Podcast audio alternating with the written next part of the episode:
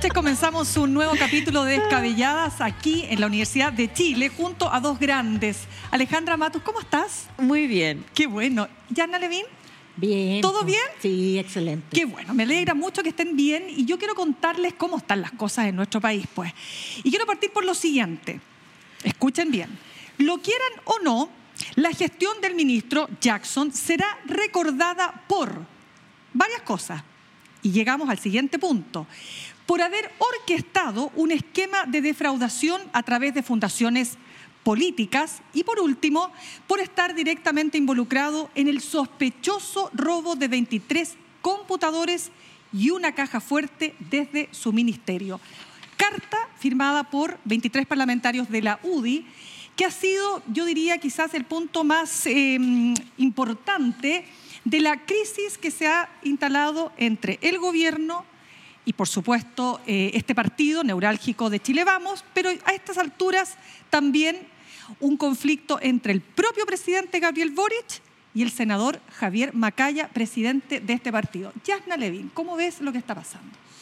Yo creo que la, la UDI sí se atrincheró, creo que el momento culmine después de la carta más bien fue el retiro de las, de las negociaciones sobre reforma.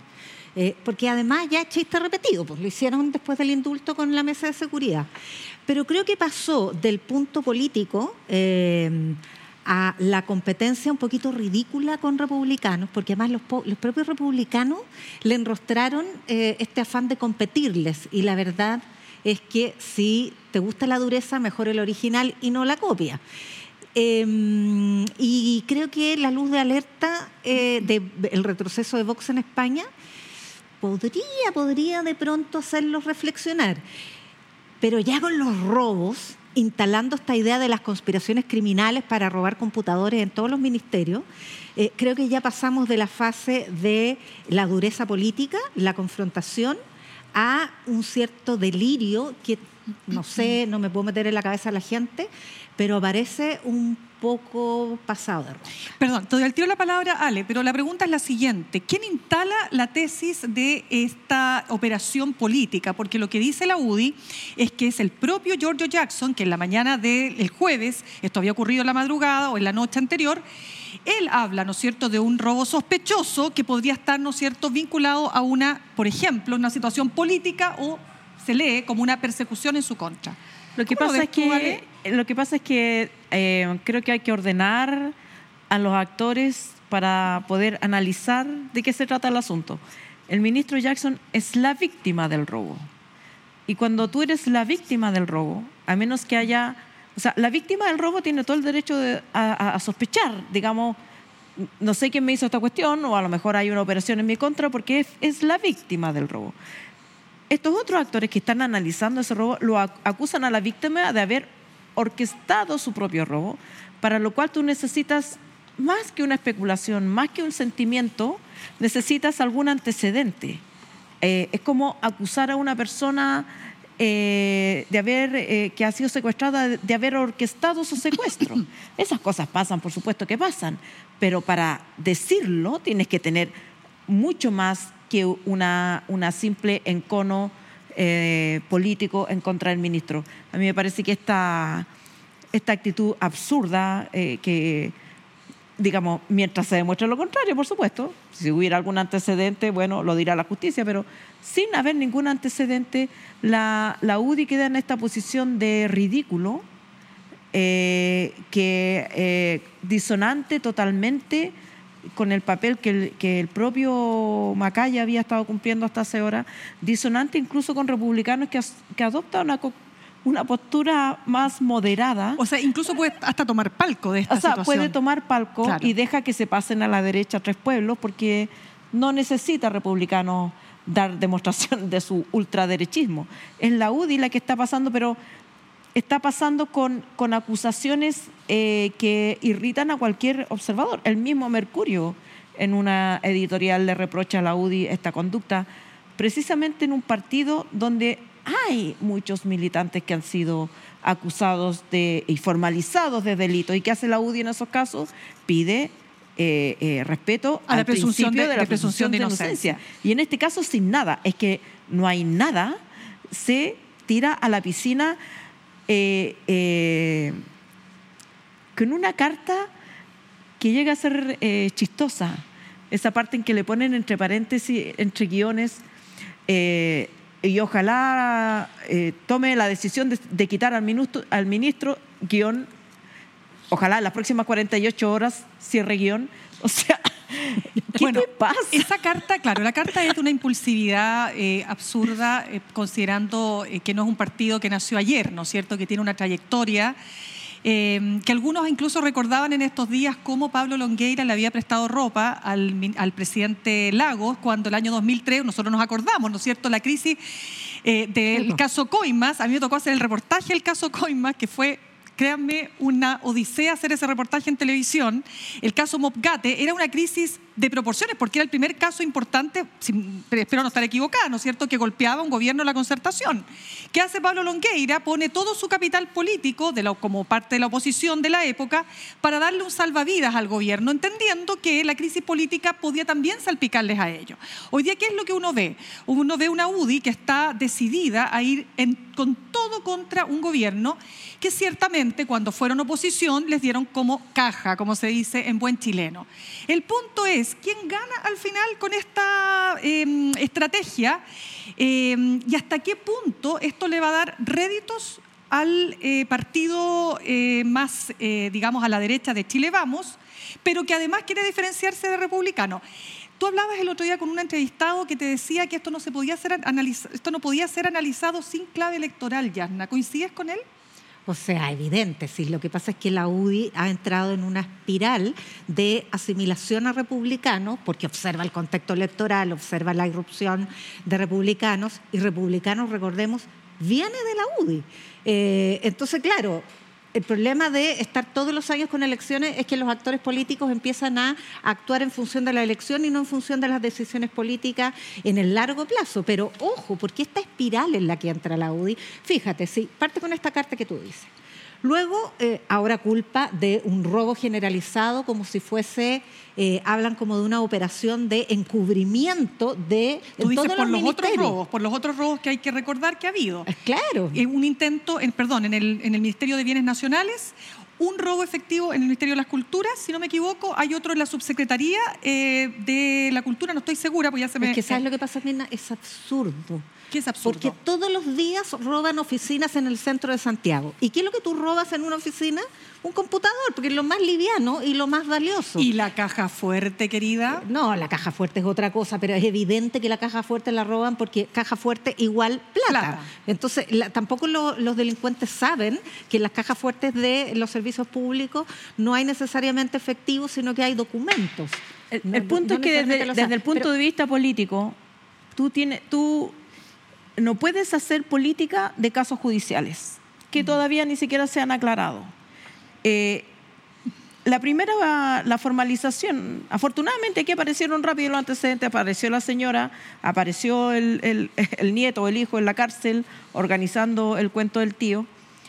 Y es posible que en, en el futuro surjan nuevos antecedentes, pero mientras no surjan antecedentes, y ya con esa información sobre la mesa, ¿con qué dato tú saltas de ese robo con participantes concretos, con un modo operandi, con, un, eh, eh, con una empresa de seguridad que no depende del ministro Jackson, que el ministro Jackson no contrató, que digamos no hay ninguna relación de parentesco, amistad, no son militantes de Revolución Democrática, o sea, ¿con qué antecedente tú te pegas el salto para hacer política con esos hechos? Y eso- Ahora, yo creo que tiene razón la Mirna en la pregunta respecto de la primera reacción que fue de Giorgio Jackson, pero yo diría que antes de esa reacción no fue la fue primera, bueno, hay Es que hacerla. eso voy a decir, antes que esa fue la de Fidel Espinosa. Yo escuché y yo a creo Fidel que él Espinosa provoca, primero, él claro. provoca eh, esta reacción que es la segunda de Giorgio Jackson, que se presta entonces para líder de una, que expandir dice líder de una banda.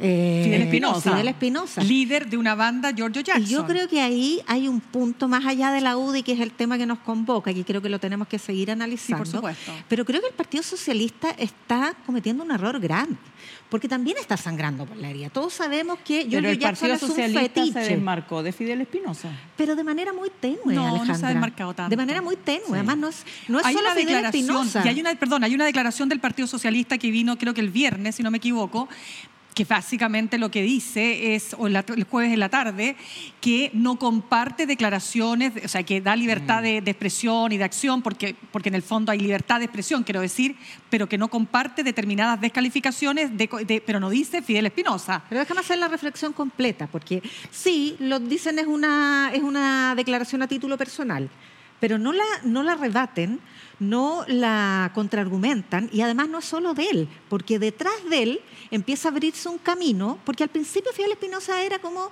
eh, a ver, el excéntrico que tenía esta fijación Con con, Giorgio Jackson. Jackson, que efectivamente es su fetiche, o sea, de eso no hay ninguna duda, y fetiche en el sentido literal de la palabra, creo yo.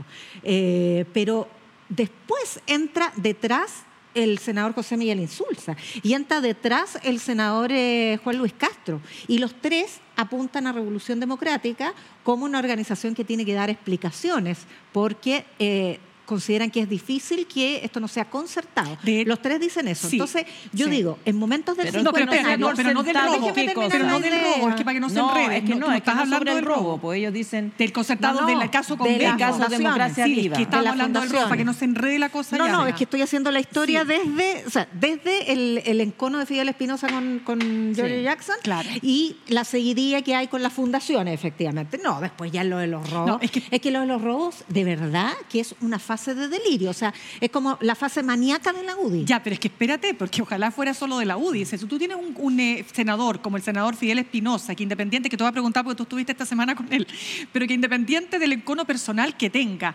digan un tuit que es el líder de una banda, pues. Es que por eso te digo. Pero es que yo por eso te creo- digo, o sea, hay un, hay un paso entre una Pero, cosa y la otra, ¿o no? solo esta idea. Yo creo que en el cincuentenario, cuando hay un momento de reflexión respecto a las enseñanzas políticas del periodo de la Unidad Popular, el golpe y la dictadura, es importante que el Partido Socialista reflexione respecto de la relación que tuvo con Salvador Allende. Porque hoy día hay un gobierno de izquierda, que ellos se integran. Entonces es muy peligroso, porque esto ya pasó de lo anecdótico a lo político. Es muy peligroso que intenten eh, remover las bases de un proyecto político con el cual hoy día son aliados. Antes eran competidores, pero hoy día son aliados y comparten un gobierno. Entonces yo creo que tienen que reflexionar un poco más allá de este poner un pie en que es una declaración personal y otro pie en que, bueno, no opinamos lo mismo. Ya, pero yo sé que vamos a volver a la UDI, pero me interesa porque tú estuviste esta semana con en el programa, eh, lo voy a nombrar, ¿no es cierto? Not News Sí. de Vía, Vía X con Nicolás Larraín y de pronto eh, se produjo como una, una- tuvieron un contacto con el senador. Él eh, eh, hace esta distinción de que sus dichos se refieren solo a lo de mo- democracia viva. Él comparte, por lo menos en esa entrevista, dijo que compartía que lo de la UDI era un, un exceso y que por supuesto afirmaba más al ministro que, eh, que sacarlo. Ahora, respecto a lo de, lo de democracia viva, lo que plantea Fidel Espinosa es que no podía no saber Giorgio Jackson eh, lo que estaba haciendo Democracia Viva en Antofagasta y probablemente en otros lugares. Yo creo que esa crítica política es legítima. Es legítima que tú le hagas a un fundador de un partido eh, eh, preguntas, por lo menos, de cómo, cuánto sabía o cuánto no sabía de lo que hacían o si ha- había una, una, una decisión partidaria de crear estas fundaciones o no. Es una crítica legítima. Pero obviamente que se hace, lo que tú ves detrás de la crítica legítima es un encono que tiene que ver, o sea, lo que saca inmediatamente Fidel Espinosa esto, ustedes nos dijeron que éramos corruptos nosotros y miren ustedes. O sea, es bien, es bien pendeja la pelea. O sea, a mí me parece que es como, como Sí. de cabro chico. Lo que pasa es que, Sí. claro, pero con, adornado con una cantidad de descalificaciones que son impresentables, digamos, en, un, eh, en una coalición, entre dos coaliciones que gobiernan. Pero, Pero además un tema, Sí. porque aquí hay mucho de la política del espectáculo. Entonces, estamos en presencia de un robo que fue muy singular. Si no, no, no se puede Es conocer que a todos nos separemos lo la de democracia viva con lo del robo, porque Se en- claro, porque creo sí, que por eso hablo del sí, robo. ya. Claro. Estamos en presencia del robo que pasa como a un estadio superior de la crítica y del frenesí de eh, esta confrontación de parte de la derecha. Eh, y pasamos a esa, a ese. ¿A quién le estáis haciendo señales? Usted no se preocupe, como me están hablando por la oreja y yo... chu, chu, chu. Pero es que la cámara te se ve. distrae, La ¿ah? Se distrae. Ya. Oye, yo estaba Es que saliendo en imagínate, cámara. yo- Pero es que no estaba- sé, hay como esos conductores de televisión que uno te están entrevistando y se ponen a hablar por celular. Es que y yo no que, que estaba les responda. Oye, me tiraste al agua si no estaba saliendo en cámara. Sí. Obvio que no, pues. no, Ya. tú me estabas viendo, pero Bueno, no te estaba delaté, saliendo. Me delaté. Yo estaba hablando con mi Ya, oreja. deja Ya, que pero lo que quería decir Ya, es pues, que vaya. en el contexto esta- de esta política del espectáculo, eh, un robo que además empieza a generar en distintas partes eh, como y verlo como una como una conspiración criminal para encubrir un acto de corrupción es muy entretenido po. entonces alimenta a los matinales que a su Pero, vez retroalimentan a los políticos que a su vez retroalimentan a los matinales porque empieza a circular en los mismos en, en- en esta vuelta en círculo eh, y claro se empieza a instalar la duda Ya, Yana, pero y el permíteme- delirio respecto que ahora están todos los días aparece un computador robado en, en alguna oficina Bueno, pública En una de esas, cuando día- viene una, vienen todas, dicen por ahí. Pero no mira, porque todos los días roban bueno, pero deja contarte lo Sí, siguiente. pero igual, pero- mira, yo, Aguántate. yo encuentro que sí tiene, hay un punto en lo inusual del robo, es que eh, hay un delincuente de la cárcel que organiza un cuento del tío en una oficina ministerial donde los computadores uno presume que no son los computadores más modernos del mundo. Qué raro todo, ¿ah? Sí, entonces tú no vayas a, ir a robarte un computador 286, po, o sea, róbate, 286. co- róbate un computador. Es eh, raro, sí, estamos de acuerdo que es raro. Pero esa rareza a mí me parece que tiene, que tiene más eh, olor a una operación contra el ministro, vuelvo a decir, Que eh, la víctima del robo es el ministro. Por eso que la primera pulsión del ministro es decir eh, claro. y sugerir que esto.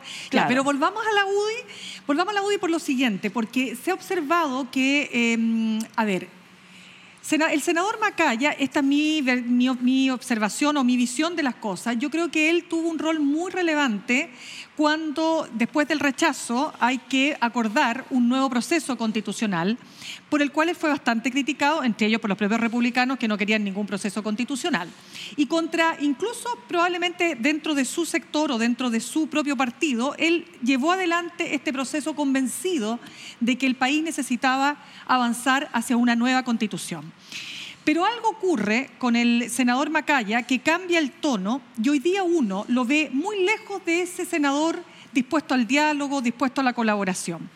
Las eh, declaraciones que se emitieron, bueno, no, el presidente Gabriel Boric no le dijo directamente a Macaya, dijo con qué cara, ¿no es cierto?, cómo se les ocurre eh, retirarse de la mesa de conversaciones y el senador Macaya le contesta directamente al presidente, lo trata de, tú, no sé si tú tienes ahí las palabras, pero en ¿Con el qué cara fondo... también? No, no, no, le dice con qué cara. Son tres epítetos que emite, no los tengo a mano, ¿me ayudan chiquillas mientras tanto? ah destemplado Destemplado. eh, Se me fueron las tres palabras, pero fueron tres epítetos que él ya. ¿Y por qué pongo este tema? Porque yo esta semana conversé con Gonzalo Müller, que es un analista político, el esposo de la, la exdiputada eh, Pepa Hoffman, parte de la directiva, un hombre vinculado a la UDI.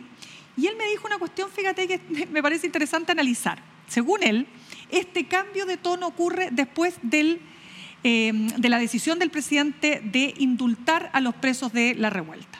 sí pero es que no coinciden cronogramas po. No. No, por lo que está la diciendo él que a cronología no te partir da de porque ese- el no, indulto anterior Por eso, él dice que a partir de ahí, lo que nos está diciendo que fue exactamente en ese minuto que cambia el tono de un día para otro, no, que a partir de ahí se produce una pérdida de confianza y que hace que finalmente el eh, senador Macaya cambie el tono y cambie esta postura de colaboración, desde mi punto No. de Sí, vista, pero a una postura A de ver, confrontación. Creo Estamos que, diciendo- que Miller está tratando de darle racionalidad Sí. a una cuestión que, que es mucho más simple y es, es matemática. O sea, ves el avance de los republicanos y hacen una reunión el fin de semana, apalean a Macaya, tenéis que ponerte más duro y, y Macaya sale.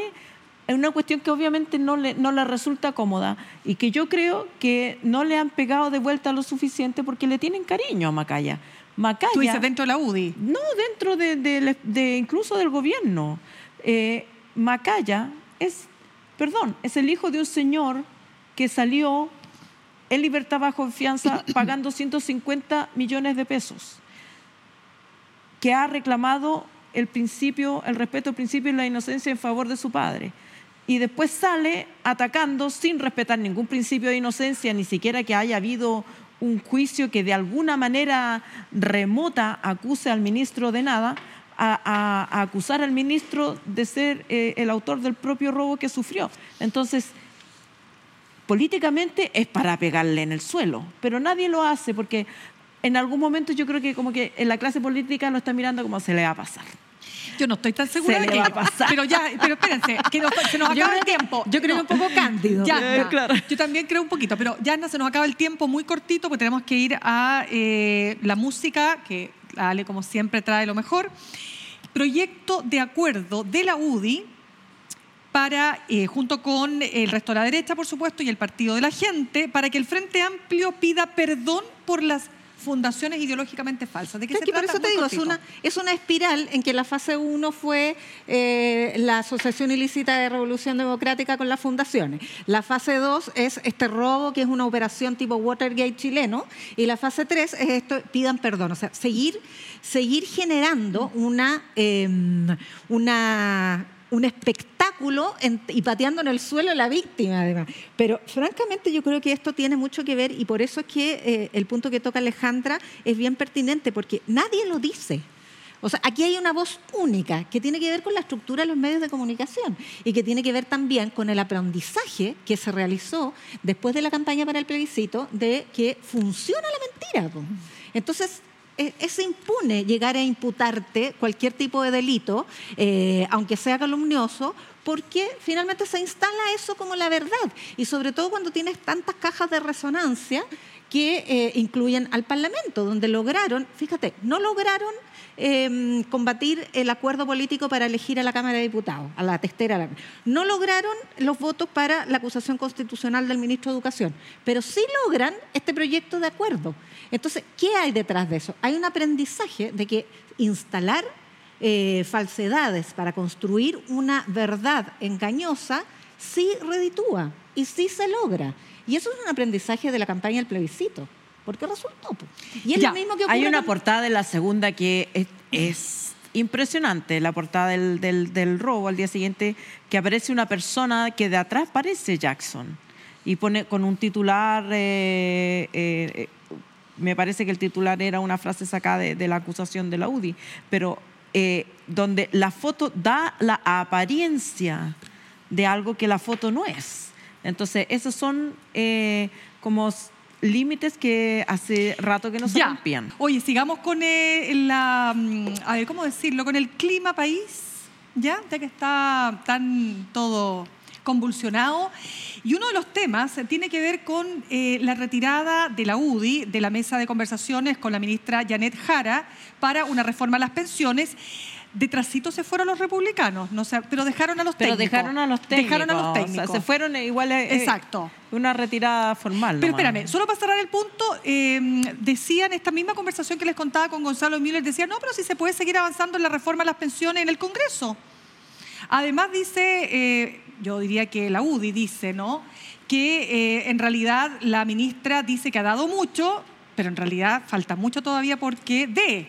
Entonces uno también se pregunta, bueno, ¿qué más? ¿Qué es lo que tiene que avanzar? La, UDI, y esto lo aclaró la, la propia UDI, no solo se retiró de la reforma de las pensiones, dijo, condicionó todo diálogo, todo posible avance en ninguna cosa mientras que está el ministro Jackson. Y esa es la declaración entre guiones. 48. en las próximas 48 horas. Claro. Y, nadie, a nadie quiere reconocer la autoría de la carta. La cuestión que hizo, te doy al tiro la palabra, Yanna, que hizo salir eh, a reflotar, digamos, o mejor dicho, generó que se reflotara esta idea de que el Frente Amplio se había salido de todas las mesas de trabajo con el, bajo el gobierno del presidente Sebastián Piñera. Incluso se, hasta se, se lanzó una cuestión que, hay que hay que chequear, que nosotros contigo estuvimos chequeando, que había sido para que renunciara todo el gabinete, pero había una información que circuló de que esto había sido, que esto había sido digamos, desde el mismo Gabriel Boric, cuando era diputado. Cuestión que no está, eh, si no hay ningún tuit donde él diga hay que salirse de todas las mesas. De hecho, él, ¿se acuerdan ustedes que participa de la mesa de la De infancia? los niños, la mesa de la sí. infancia que llamó el gobierno y fue el único y fue muy criticado dentro de su propio sector. Lo que no significa que efectivamente, siendo diputado, haya también tenido postura quizás más maximalista con respecto al gobierno. Pero te doy el punto, Yarna, respecto de esta salida de la UDI.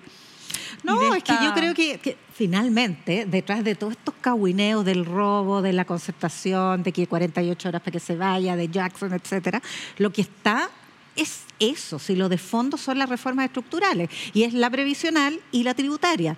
Entonces, en la búsqueda de excusas para retrasarlo lo más posible y eh, superficializar, lo que no existe esa palabra, pero suena bastante bien, eh, lo más posible, eh, es muy conveniente aprovechar un conflicto anecdótico finalmente, porque cuando veamos la historia esto va a ser muy, Una escaramuza. muy, muy jocoso Sí. eh, Ya para lo es. sacarle el quite a lo de fondo. Y lo de fondo también corre en paralelo esta disputa por los relatos, porque el aprendizaje de la campaña del plebiscito también dejó esta idea de con mi plata no, de la propiedad de los fondos. Entonces se hacen encuestas para reafirmar la idea de que los chilenos quieren su propiedad. O sea, si a cualquiera le preguntan, oiga, ¿usted quiere que le quiten la plata o quiere que siga siendo suya? Es evidente que todos queremos que la plata que ganamos Pero te agrego sea algo. nuestra, pero el relato que se instala es que, porque no te preguntan en la encuesta, oiga, ¿usted quiere que le suban las pensiones?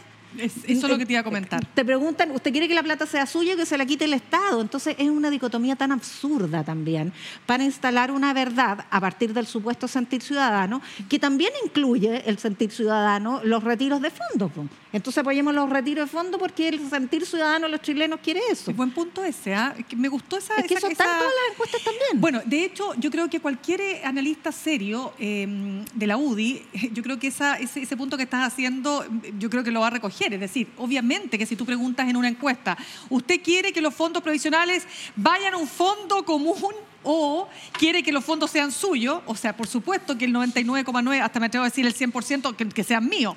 Pero evidentemente que si tú le preguntas a la gente, ¿usted quiere que las pensiones mejoren? O incluso si llegaras a preguntar, si para que su pensión mejore, usted tuviera que dar una parte de su cotización a solidaridad, ¿estaría dispuesto? Porque Ahora- también podrías ponerlo eh, como preguntándolo de, de esa manera, ¿no? También es importante cerrada- recordar que la cotización adicional que se está discutiendo no es la cotización, eh, no, es, no tiene que ver con el 10% que se cotiza. Es un 6% adicional que tendrían que poner los Empleador, patrones. el- el empleador, es decir, claro. no te podrían, no, no debería, si se aprueba esta reforma, eh, eh, sumar ese 6% a los descuentos que te hacen eh, previsionales eh, de los sueldos ya acordados. Es un 6% adicional que el empleador tiene que poner por los trabajadores que tiene contratados.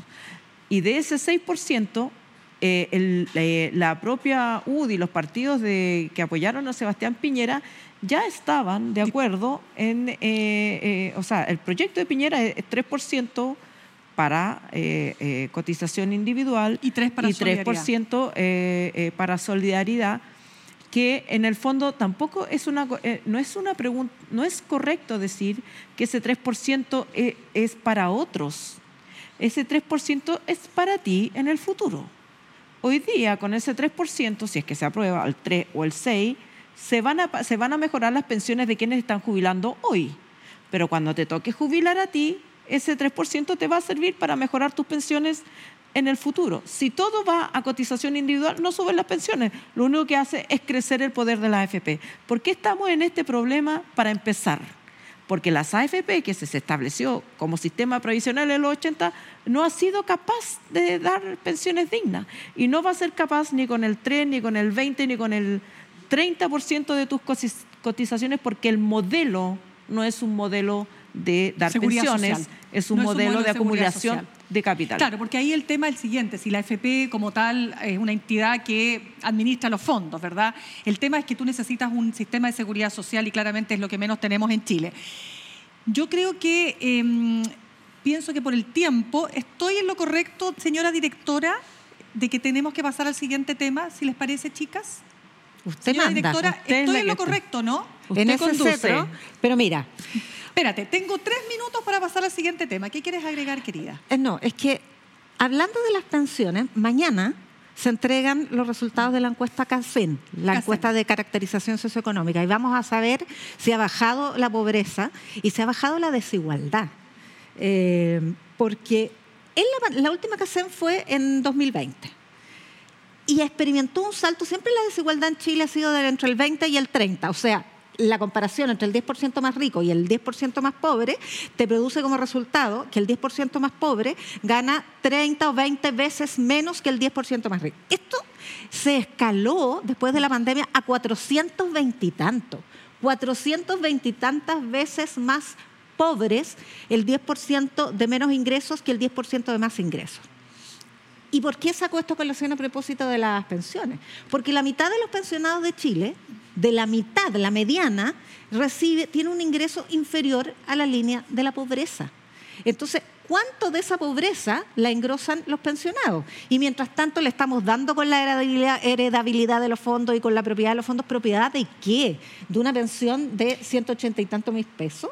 De eso estamos hablando. Entonces, hay que sincerar esta conversación y yo creo que en eso los y las periodistas y los medios de comunicación tenemos un papel bien importante, porque heredabilidad, propiedad o que suban las pensiones. ¿Cuál es la urgencia? Ya, pero tú puedes mantener la heredabilidad y hay montones de Pero fórmulas. y si aquí además ese, no- tema ya está No, resuelto. si es el porque- slogan, claro, porque Pero es que, lo sí, lo que pasa es que lo que tú dices es muy importante. Si acá no se trata de que porque la calle diga lo que... Si la calle quiere que las pensiones mejoren, si, yo diría que eso es lo central. Entonces, está bien, la propiedad, lo que tú quieras, podemos discutirlo, pero el punto hoy día acá es que para que las pensiones mejoren hoy y no en 30 o 40 años, se requieren hacer cambios.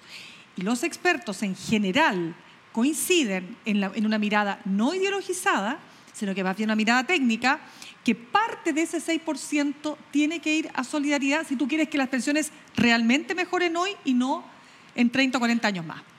Y el otro punto importante es que eh, en la negociación para sacar esta reforma previsional, el gobierno había cedido bastante. O sea, la oposición estaba saliendo con un 4-2, es decir, 4% para capitalización individual, 2% apenas para eh, un fondo solidario que obviamente es insuficiente, pero bueno, algo es algo. Estaban avanzando hacia, hacia ese acuerdo y la UDI se retira y pierde, Claro. digamos, un punto de avance que, que eran, digamos, los puntos que había planteado la derecha. Lo que sí me parece importante cerrar, chicas, antes de pasar al siguiente tema, si ustedes creen que más allá de todo lo que se ha dicho y más allá de que de- definitivamente yo creo que Giorgio Jackson está más, más, digamos, adentro que afuera después de todo lo que ha ocurrido en estos últimos días, pero si ustedes creen que a la larga el factor Jackson eh, terminará siendo un problema para el gobierno, Yasna. O sea, qué duda cabe. No, yo creo que Jackson se tiene que ir. El punto es que después de todos estos emplazamientos no hay ninguna posibilidad de sacarlo. Pero Jackson debió haberse ido después del cambio de gabinete cuando él sale del, del comité político. Claro. No, eso no hay ninguna duda. ¿Por qué tendría que haberse si ido tú eres capaz, momento? Porque si tú eres capaz de levantar tal nivel de odiosidad, las habilidades blandas también son parte de la gestión política. Entonces, ya. si tú eres capaz de hacer eso, de encarnar el odio al Frente Amplio, esta nueva generación, en una persona, bueno, tienes que salirte, sobre todo que es una tremenda oportunidad, porque al encapsular el conflicto en una persona, Claro. sacas a esa persona y sacas el conflicto. ¿Por qué crees que genera tanto encono eh, el, el- Yo el creo que una, Jackson? una parte eh, tiene que ver con su propia gestión en el Congreso. Creo que así como eh, Isquia nunca debió haber sido ministra del Interior, Giorgio Jackson nunca debió haber sido el ministro que llevaba las relaciones con el Congreso. O sea, Por de si, tuvieras, si tuvieras analizado la situación real, el terreno, tú no nombras a una persona que ya tiene eh, relaciones conflictivas con el Congreso a cargo de las relaciones. O sea, nómbralo en otro lado, ponlo en el segundo piso, ponlo como asesor, pero no hay. Y, cuando eh, hay un cambio de gabinete, porque ya se había detectado ese, ese daño, digamos, eh, creo que fue un error haberlo puesto en otro ministerio. Ese fue un error. Pero, por supuesto, ahora no lo puede sacar el, el presidente porque en el fondo sería una injusticia tremenda sacarlo en medio de acusaciones falsas. Ok, creo que el capitalismo no es el mejor modo de solucionar los problemas sociales, palabras del presidente Gabriel Boric en una entrevista que dio en inglés al medio británico BBC a un programa que se llama Hard Talk, ¿no es cierto? Conversación dura. Eh, y ha habido todo tipo de comentarios respecto de estas palabras. Yasna Levin, ¿qué es lo que quiso decir, según lo que tú has leído, lo que has visto, el presidente Gabriel Boric? Nada que no se haya planteado la izquierda históricamente y que no se haya planteado además el mundo intelectual desde la pandemia en adelante. Durante la pandemia se plantearon una cantidad de columnas y de debates y reflexiones respecto de si se superaba o no se superaba el capitalismo a partir justamente de los desafíos de una emergencia sanitaria, pero además social, como la que plantea la pandemia.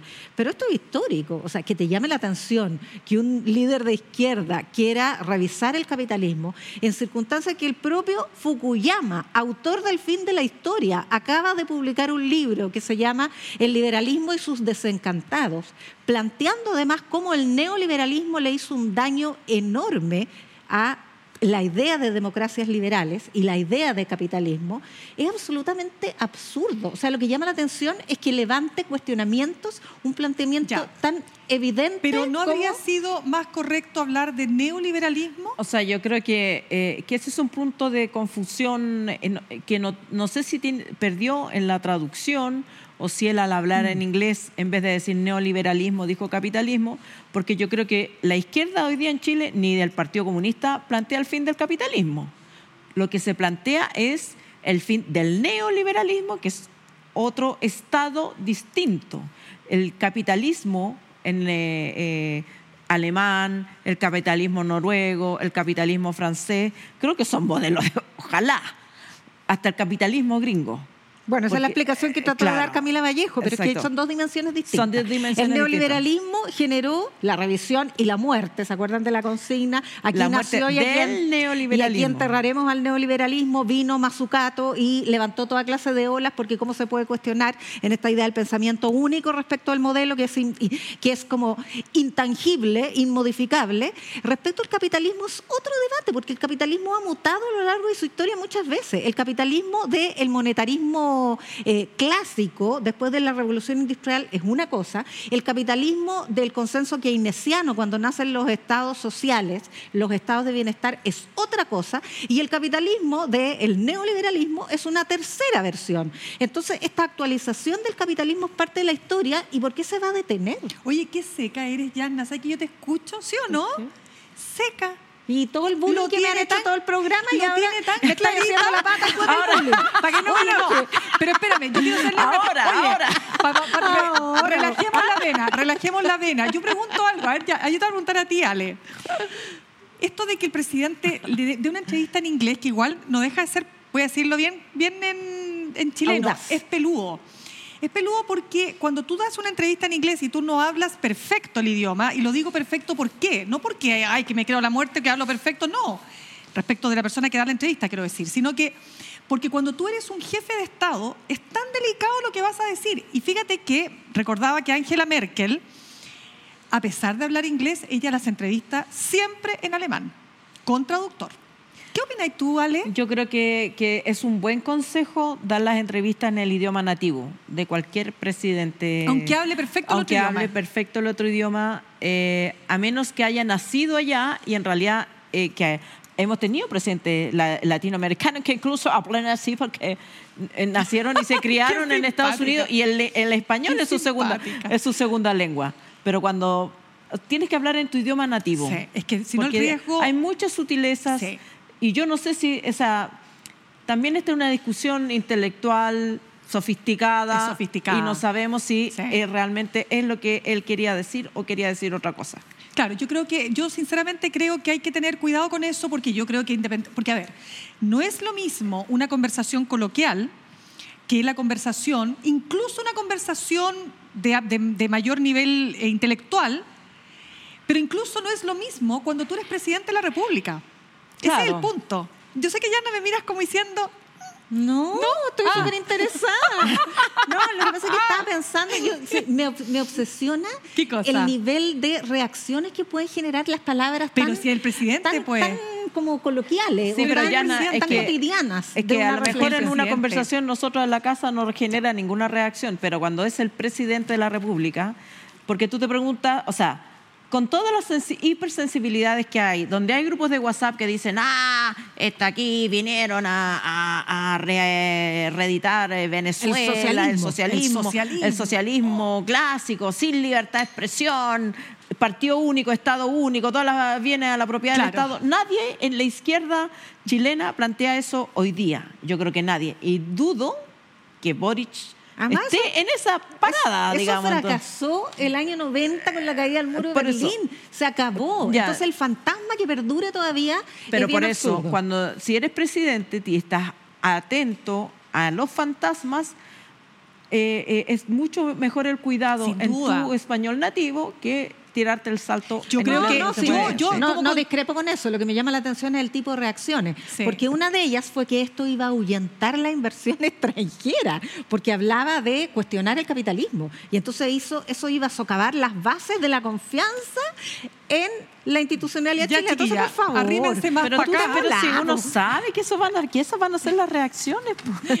¿Qué te, qué te Pero- imaginabas? pero igual ¿Es importante ¿Qué, te podía- qué podías esperar? Si es Ya. secundario, no lo digáis. Vamos a eh, nuestro momento de. ¿Cómo se llama? Interactivo. Ah, espérate, de nuevo. Interactivo. Es que se escucha súper bajo.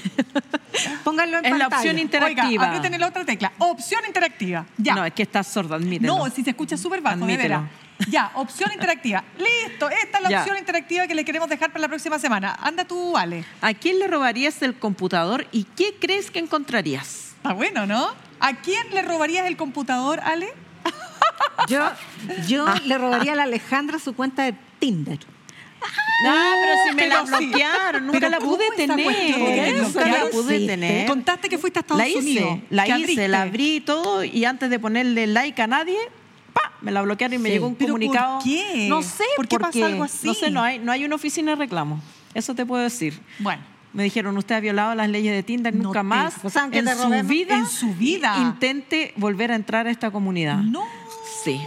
O sea, Así obligada a ir a los bares a buscar. Exacto, Obligada obligada a la a antigua. A la antigua, a la antigua nomás. Ah, bueno, la que sabe, a la antigua, la a la que antigua. Tú eres de mirar así como que te quedas, ¿puedes mirar así fijamente o Por no? supuesto. No te lo No, puedo la creer. técnica es sostener la mirada ¿Cuánto? cinco segundos. Yo no puedo, jamás pude, jamás podré. Cinco segundos y listo. No te lo puedo Adiós. creer. Pa, visual. caen, Caen. como mosca. Oye, qué, Ya, qué mujer tengo- más empoderada. Yo tengo otros secretos, pero ¿Cuál? para el próximo programa. ¿cuál? Ah, muestre. no, no, próximo. los ¿Cuál, cuál, secretos? Yana, Yana Ya, también pues ya, sabe, la Yana también sabe. No tengo Tinder y nunca he intentado abrir un Tinder. No, ah, porque está- estás casada, pues, oye, ¿cómo lo vas a hacer? Hello. Ya. Oye, yo estoy mirando para todos lados porque no escucho nada de lo que me dicen. Señores, Pero lo siento, para allá. no escucho. Adiós. No escucho. A lo mejor estoy sorda. Hay que A lo despedirse. mejor estoy sorda. Hay que despedirse. Hay que repetir Adiós. que la opción interactiva es a quién le gustaría eh, robarle su computador y qué esperaría Allá, allá, encontrar ahí. Ups, Ahí, ya, allá. listo. Se acabó el Adiós. programa. Oye, lo pasamos bien, ¿ah? Sí. Ustedes ya saben, nos buscan. No se encuentran. A las 9, Chau. U Chile TV.